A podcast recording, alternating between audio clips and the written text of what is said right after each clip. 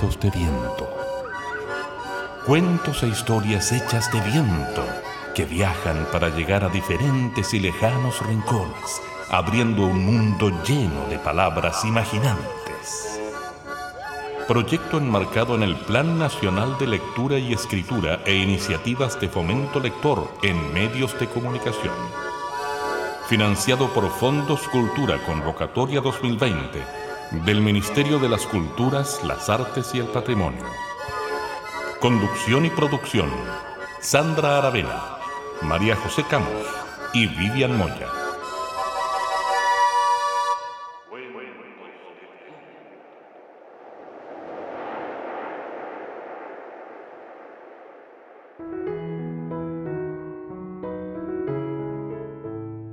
Le preguntamos a niños y niñas inmigrantes en esta tierra cómo es Chile. Chile es muy bonito, es muy caluroso, pero yo tengo frío, frío. Chile, olor a sandía. Lo mío, la sopa del Perú. La escuela es baile. Canto con adiós. Chile me gusta. Muchos porotos con rienda. Escuela, comida, canto, baile. Chile, Santiago hace mucho frío. Tiene cordillera y animales en el campo, como peces en el río. Tan bonito, pura naturaleza. Chile es caliente, mi país lindo, su comida es rica, la arepa, la humita, la cuchara limpia. Chile es grande y hermoso, olor a flores y tierra suave, amoroso, amistoso y ganas de aire libre.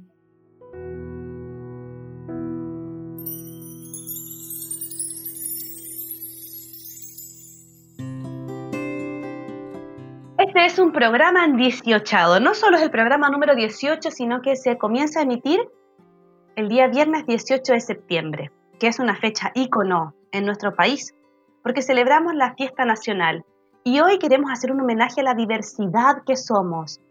La celebraremos con buenas obras literarias y escénicas. En Chile no solo hay una diversidad de etnias, sino que también hay paisajes distintos, tipologías, Chile tiene distintos climas, casi todos los climas que existen. Tanto es así, Chile parece un ají o está puesto en el confín del universo. Es que por eso Chile se llama Chile. Por el ají, que es Chile, o incluso del quechua. La palabra Chile podría ser el confín. Lemebel lo anuncia así apenas calentándose la atmósfera del freezer invernal, recién dejando atrás el mortífero agosto que pasó arrastrando el poncho sobre el terror de los viejos, la primavera se nos viene encima con otro septiembre cuajado de chilenidad cocoroca, que serpentea el aire con resplandores de aromos y nubes rosadas de ciruelos. Lenebel nos contó esto en Chile, Maricueca, hacia el año 2005.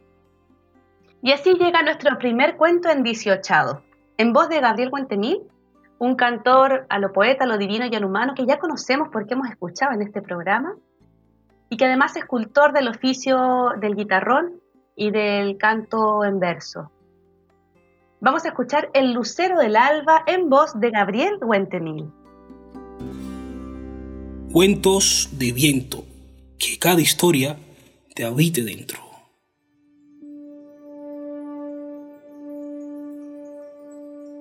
Primera estrella en brillar del celeste firmamento debe de al sol despertar con su sonoro instrumento. Es en el alba el lucero y también Venus llamada, Guñelfe denominada por el pueblo más guerrero. El sol, cual encomendero, le ordenó que al despertar, un culcul hará sonar, sacándome de mis sueños, será aquel tu único empeño, primera estrella en brillar. Fue por siglos responsable y en la tarea puntual, hasta que, para su mal, sucedió algo lamentable. Wanglen, con muy cuestionables motivos y fundamentos, le invitó para un evento que pronto en el cielo habría, uno al que todo astruiría del celeste firmamento. Descuidó, pues, su labor, quedó el cuerno enmudecido, y en el más profundo olvido la alerta al astro mayor. El cóndor, embajador, que el cielo le hubo de enviar, comentó entre su aletear. En señales verás bien, será perdonada quien debe de al sol despertar. Y, en efecto, días después, un guillatún vio en visiones, rogativas y oraciones debía de hacer Cortés. Así superó el revés, llenándose de contento. El sol desde aquel momento fulguró en forma potente y se vio ella nuevamente con su sonoro instrumento.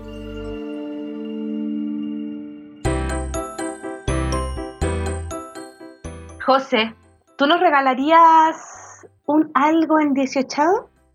Por supuesto.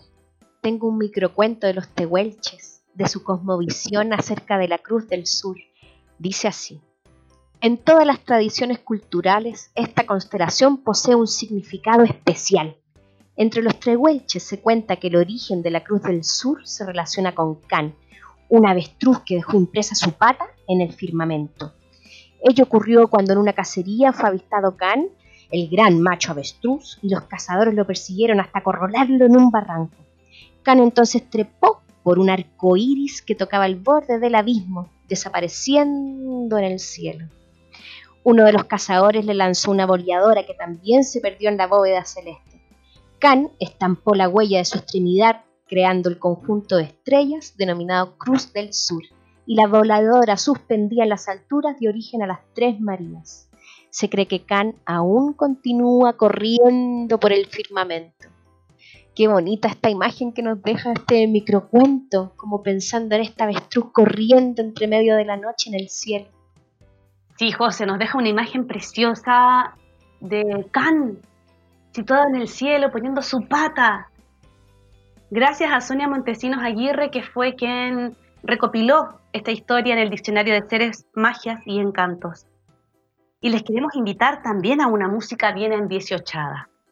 Vamos a bailar una cueca chora. Así que si tienen un pañuelito por ahí y un parejo o pareja para bailar, pónganse en pista, corran las mesitas, las sillas, háganse un espacio, porque se viene una cueca, de esas cuecas de verdad, de las de pueblo, de las que están impregnadas de historias de bohemia, de las que están llenas de amores furtivos, están llenas de esas noches sin fin y de encuentros y desencuentros. Vamos a escuchar a un grupo que además es de mujeres, las indignadas. Vamos a escuchar la cueca, el guanita.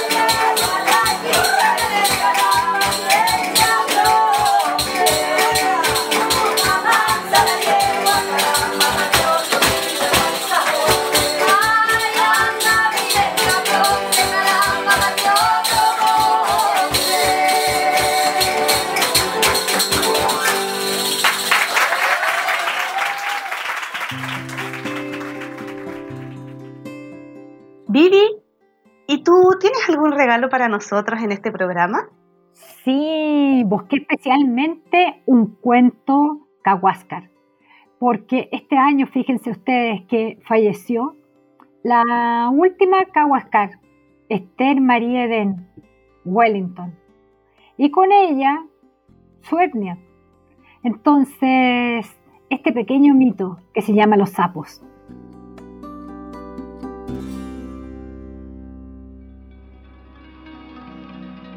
El viento este y el viento oeste dicen que soplaban el uno contra otro.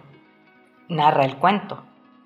Unos sapos congelados en su canoa hacían maniobras, casi muertos, de frío, cuenta el cuento. Hacia algún lado este que, y oeste, su canoa lanzó y se destrozó cuando la estaban reparando los dos, eso se cuenta. Y se morían de frío, se cuenta. Después amaneció con tiempo bueno. Eso se narra.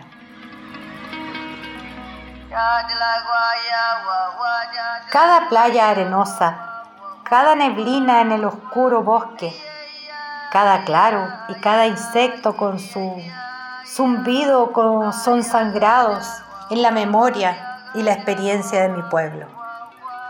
Voz, Cahuasque.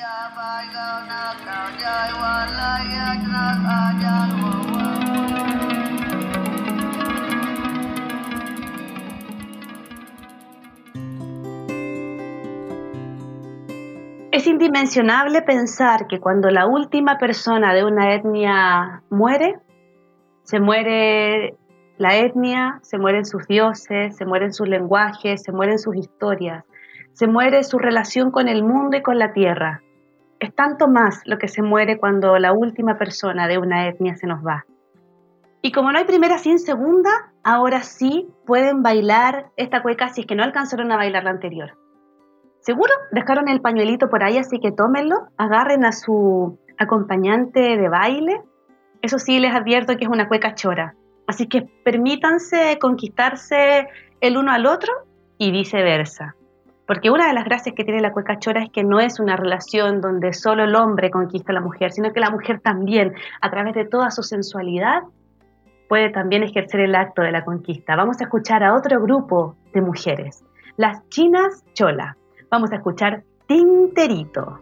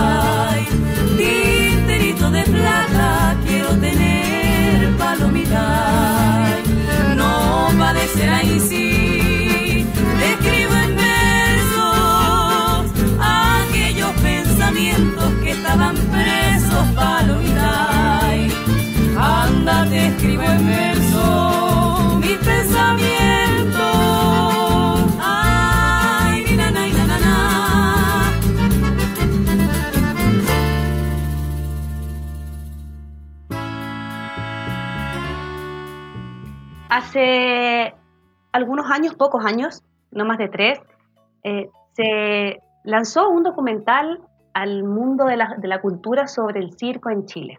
Y hablaban allí sobre el circo Alondra, que fue el primer circo chileno que todavía perdura como circo, como empresa circense en nuestros tiempos. Para mí, llega septiembre y rápidamente comienzo a buscar las carpas, porque sé que se instalan en algunas partes de la ciudad. Desde pequeñita incluso, cuando yo vivía en un lugar que ni siquiera alcanzaba para pueblo, yo sabía que llegando la primavera llegaba el circo. Y era maravilloso congregarnos todos los del pueblo, que éramos muy poquitos. A veces nos repetíamos las funciones porque de verdad para nosotros era un evento que el circo llegara a nuestro pueblo. ¿Cómo olvidar a las águilas humanas, los tachuelas? ¿Cómo olvidar a los trapecistas, a los domadores que en ese tiempo todavía trabajaban con animales, a los malabaristas y a los infaltables payasos que actuaban siempre como una especie de maestro de ceremonia, pero siempre con ese toque irreverente, con ese toque de improvisación rebelde que le da la posibilidad de tener su cara pintada. ¿Cómo olvidar el maní confitado que comíamos sentados en alguna de las butacas del circo? Y ese olor, el olor a circo que está impregnado en la carpa, en los asientos, incluso que nos lo llevábamos puesto en nuestra ropa. Y les quiero regalar un pequeño microcuento a propósito del circo. El enano no sabía que era enano. Imposible saberlo si siempre vivió rodeado de enanos. Su familia eran enanos y el circo en el que trabajaba eran todos enanos también. Y él siempre se preguntaba que por qué la gente que iba a verlos en sus espectáculos nunca se sentaban. ¿Por qué estaban siempre de pie? Eso le parecía tan raro, pero como no tenía mucha posibilidad de preguntar, se quedó con esa sensación. Hasta que cierto día fue tan magistral la actuación del enano que el público ovacionó de pie. Él no lo podía creer. No podía entender cómo en esa función todo el público era absolutamente de gigantes. Y con esta historia que hemos encontrado por ahí vamos a presentarles el segundo cuento en Diciochado. En voz de Cristian Franke, que es un narrador chileno que lleva más de 10 años contando historias, parte de la compañía de cuentacuentos Cuentos Mestizos, que además es psicoeducador y que han desarrollado una línea muy hermosa del trabajo con historias con jóvenes, niños, adolescentes y niñas también en situaciones de riesgo social. Vamos a escuchar en su voz un cuento basado en la otra orilla de la autora Marta Carrasco. Y pegadito, pegadito, un regalito que nos viene también de nuestro actual Premio Nacional de Literatura chileno, Elicura Chihuahua.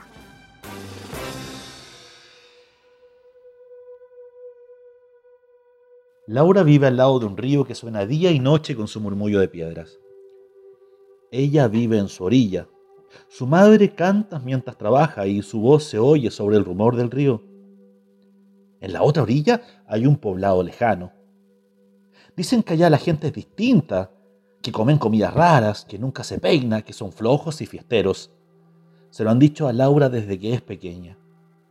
Le tienen prohibido cruzar el río.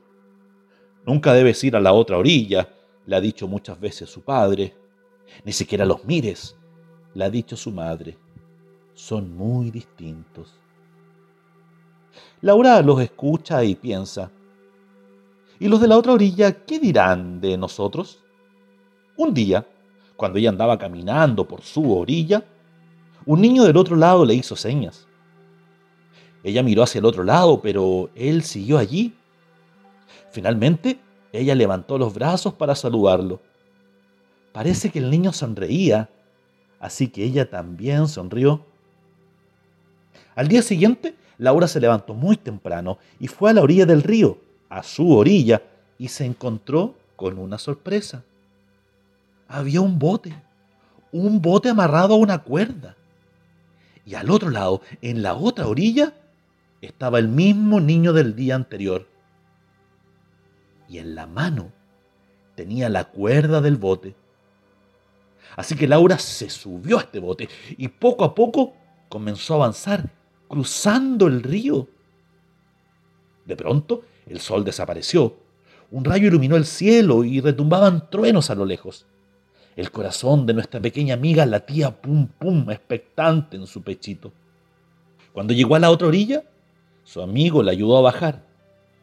Sus manitos estaban tibias. Y si bien empezó a llover, se guarecieron bajo un pañolón y corrieron juntos bajo la lluvia. Luego de eso, él la invitó a su casa. Allí, Su familia lo esperaba. Eran muy raros, rubios y chascones, vestidos de muchos colores. Hablaban gritando y todos al mismo tiempo. Laura se sintió un poco extraña y quiso salir de ahí. Pero en ese momento comenzó a sentir un olor delicioso, un olor a pan recién sacado del horno, igualito al pan que hacían en su casa. La mamá de su nuevo amigo le sirvió rápidamente leche caliente y se le pasó el frío que traían de afuera. Entonces comenzaron a todos a hablar al mismo tiempo nuevamente. Y ella se fue enterando de algunas cosas de la familia de su amigo. Supo que el papá de él era pescador, igual que su papá. Que su abuela tejía chales, igual que la abuela de ella. Y vio que los chicos jugaban con piedras del río, tal y cual como sus hermanos pequeños. Se hicieron tan amigos. Él se llamaba Nicolás, y si bien se dio cuenta que eran muy distintos, tenían otras cosas en las cuales eran muy parecidos. Se convirtió en una amistad secreta, por un tiempo, pero los dos compartían aparte de ese secreto un sueño, ya que cuando sean grandes, ambos van a comenzar a construir un gran puente sobre el río. De esa forma, los de una orilla cruzarán a la otra orilla y así, sobre el rumor del río, se escucharán cómo hablan unos y otros, se saludarán, se abrazarán y se reirán, porque juntos estarán más unidos. Adaptación libre de La otra orilla, de Marta Carrasco. Un lindo y precioso cuento que nos deja la enseñanza directa de que si es que no nos conocemos, no nos podemos llegar a querer. Y nos hace recordar, o me hace recordar, al poema de Licura Chihuailaf, recientemente galardonado con el Premio Nacional de Literatura, quien en su obra Recado Confidencial a los chilenos nos dice algo más o menos parecido. Digo, ¿cuánto conoce usted de nosotros? ¿Cuánto reconocen usted de nosotros? ¿Cuánto sabe de los orígenes, las causas de los conflictos de nuestro pueblo frente al Estado Nacional? ¿Qué ha escuchado del pensamiento de nuestra gente y de su gente que, en la búsqueda, antes que todo, de otras visiones del mundo que siempre enriquecen la propia, se ha comprometido con el entendimiento de nuestra cultura y nuestra situación? Si no nos conocemos, no sabremos nunca cuáles son nuestras similitudes, ni sabremos qué tan parecidos somos.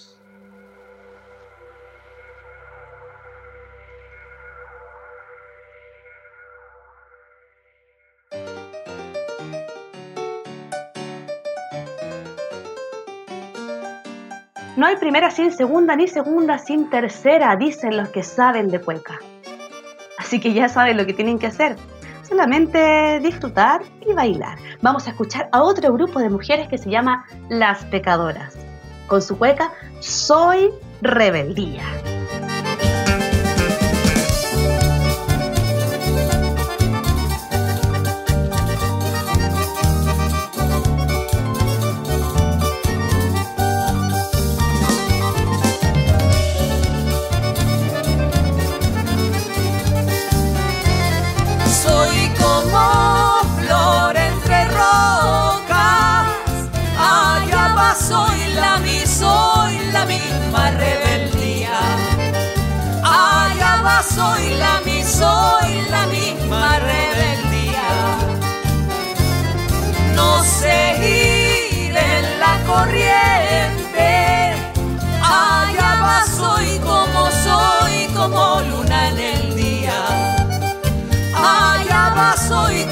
Soy, como flor entre roca. Habla de mí la gente con impotencia porque yo les recuerdo, ay, ay, ay, desobediencia. Habla de mí la gente, ay, ay, ay, con impotencia, desobediencia y sí, como quisiera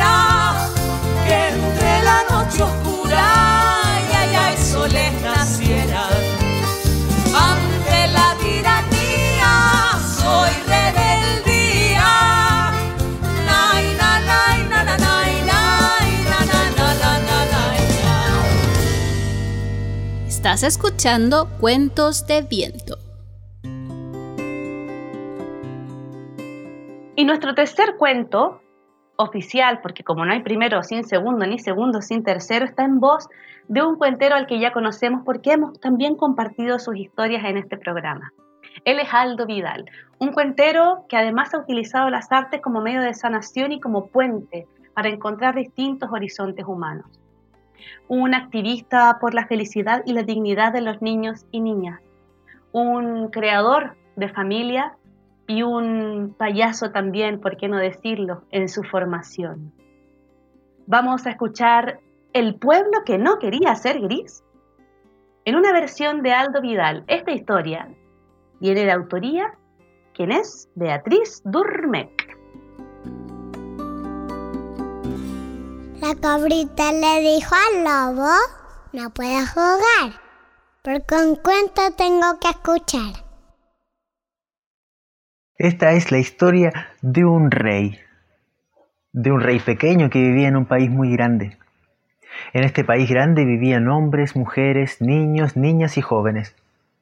Pero el rey nunca hablaba con ellos, solamente les ordenaba. Y como no hablaba con ellos, no sabía lo que querían ni lo que no querían. Y si por casualidad se enteraba, pues no le interesaba. Este rey era muy egocéntrico, muy egoísta. Así que el rey pequeño que ordenaba, ordenaba todo, esto, aquello, y hazlo de allá, y hazlo de acullá. Todo, todo, todo pasaba por él. Era un obsesivo. Por lo tanto, las decisiones y las soluciones se demoraban un montón en, aplicarse. Y otras simplemente no se aplicaban. Por lo tanto, los problemas seguían siendo problemas. A él no le interesaba. Lo único que tenía en mente era ordenar. Pues un rey hace eso, pensaba. Así que así lo hacía. Y encerrado en su castillo, pues él no salía, se preguntaba y pensaba, ¿qué debería ordenar ahora? ¿Qué debería ordenar ahora? Entonces se le ocurrió una idea. Ordenaré que todos pinten sus casas de gris. Eso es lo que haré, sí, sí, sí. Y así nomás fue. Lo decretó ley salió en el diario oficial y todos y cada uno de los habitantes de aquel país grande tuvieron que pintar sus casas de gris. Bueno, y así lo hicieron, todos menos uno. Uno estaba mirando al cielo, sentado afuera de su casa, cuando vio pasar una paloma, una paloma roja, azul y blanca. ¡Wow! ¡Qué linda paloma! Voy a pintar mi casa rojo, azul y blanco como esa paloma. Y la pintó nomás. Cuando el rey desde su más alta torre miró todo el país para ver cómo habían quedado las casas, vio que entre todas las casas grises había una que era roja, azul y blanca. Y cayó de espaldas. Enseguida se levantó y ordenó a sus guardias. Guardias, tráigame inmediatamente, inmediatamente a ese uno que pintó su casa roja, azul y blanca. Los guardias se aprontaron para verlo con sus propios ojos, sus orejas para verlo mejor y trac, trac, trac, trac, trac, marcharon. Mientras llegaban a la casa de uno, otro que vivía en la casa vecina se asomó con su esposa y dijeron, Mmm, qué linda casa, vecino. Le quedó muy bonita. Y se preguntaron, ¿y si pintamos la nuestra también así? De rojo, azul y blanco. Y los dos estuvieron de acuerdo, así que de inmediato, la, la, la, la, pintaron la casa así nomás. Cuando llegaron los guardias, no supieron cuál era la casa de uno ni cuál era la casa de otro. Así que, como no pensaban demasiado, trac, trac, trac, trac, trac, trac, se devolvieron al castillo y hablaron con el rey. No puede ser, dijo el rey, y miró desde la torre. Cuando comprobó que efectivamente habían dos casas pintadas de rojo, azul y blanco. De inmediato les dijo a los guardias, me traen a uno y a otro inmediatamente. A esas alturas ya un tercero había visto la casa, las dos casas, rojas, azules y blancas. Así que quedó tan maravillado que en un instante pintó la suya. Y así nomás, cuando los guardias llegaron, no tuvieron más remedio que regresar y preguntarle al rey, "Eh, ¿qué hacemos? ¿Traemos a uno, a otro y a otro? Entonces el rey se cayó tres veces de espalda y los guardias tuvieron que ayudarlo a levantarse. ¡Me traen a los tres! dijo, desaforado. Pero cuando ya los guardias llegaron abajo, no había tres casas pintadas. Había nada más ni nada menos que 6.499.355 casas. Sí. Ay, cuando terminaron de contarlas, se lo diremos al rey. Y así nomás partieron. Trac, trac, trac, trac, trac, trac, trac. Y se fueron a decirle al rey. El rey, al escucharlo, se cayó. 2, 4, 6, 8, 10, 37, 400 veces de espalda. Mientras se caía y se levantaba, el rey ordenaba, ¡ay, que me traigan todo lo que sea rojo, azul y blanco! ¡Ay, que me traigan todo lo que sea rojo, azul y blanco! Así que los guardias bajaron ligerito, trac, trac, trac, trac, trac. En la ciudad había 6.499.355 casas pintadas de rojo, de azul y de blanco. Y las aceras estaban pintadas de rojo, de azul y de blanco. Y los perros que metían las colas en los tachos de la pintura y luego se sacudían al lado de los árboles. Y los jinetes con sus ropas recién pintadas subían a los caballos. Y los caballos al galopar dejaban los caminos pintados y las palomas mojaban sus patitas en los charcos de pintura que brillaban al sol. Y luego volaban a los palomares y los palomares pintaban las alas de las palomas, así que cuando éstas volaban por el cielo parecían volantines de colores maravillosos. Y todos lo miraban y se sentían muy, muy contentos. Todo, todo, todo era rojo, azul y blanco. Todo menos el rey, sus guardias y el castillo, por supuesto. El rey, fuera de sí, gritó, todo aquel que sea rojo, azul y blanco debe marchar inmediatamente al castillo yo lo ordeno. Y para allá se fueron a um, comunicarle a todas las personas, los guardias, diciéndole que el rey convocaba a todos y de inmediato a que marcharan al castillo. Todo lo que estuviese pintado de rojo, de azul y de blanco. Y todos, hombres, mujeres, niños, niñas, jóvenes, ancianos, caballos, perros y pájaros y gatos y palomas y todo lo que podía marchar, llegó al castillo eran tantos, tantos y estaban tan entusiasmados que el momento el castillo quedó y las murallas quedaron y los fosos y los estandartes y las banderas quedaron de colores rojo, azul y blanco. Incluso los guardias. Entonces el rey se cayó de espaldas una sola vez, pero tan tan fuerte que no se levantó más. El rey de la comarca vecina, al mirar todo esto desde lo alto de su torre, dijo, algo ha sucedido. El rey del país grande, aquel rey pequeñito, ha cambiado los colores de sus estandartes. Enviaré a mis emisarios para que averigüen todo lo que ha sucedido.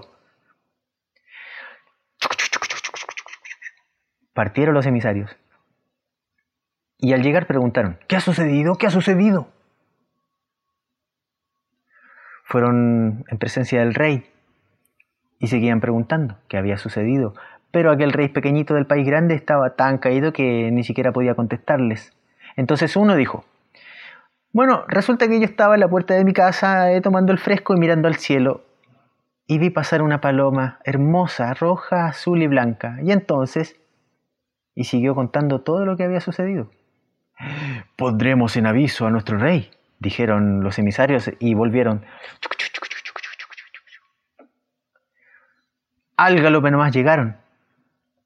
Y claro, los caballos de los emisarios ya llevaban sus patas pintadas y mientras galopaban, pintaban los caminos de rojo, de azul y de blanco. Pero fueron las palomas las que primero llegaron a la comarca del rey vecino.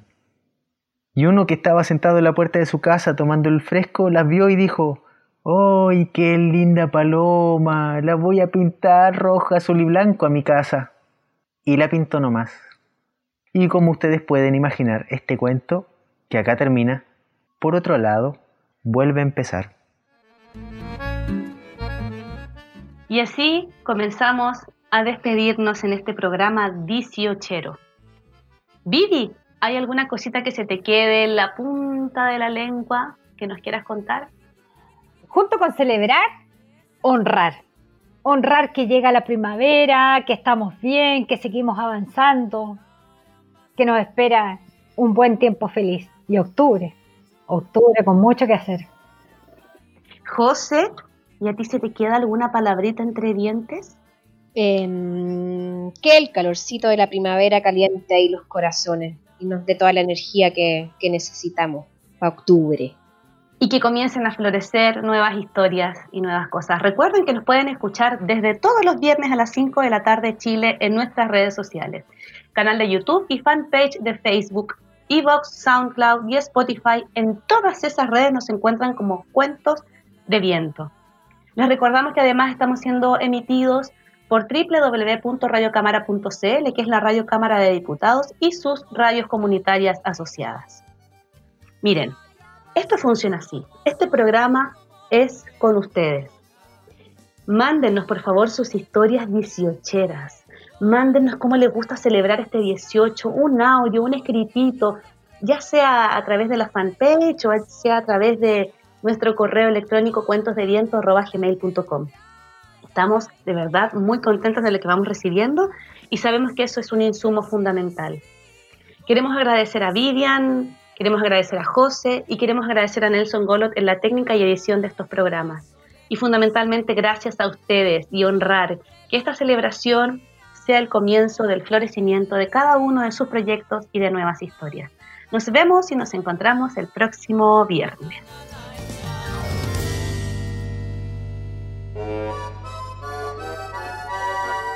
Gracias por acompañarnos en este viaje lleno de historias y palabras.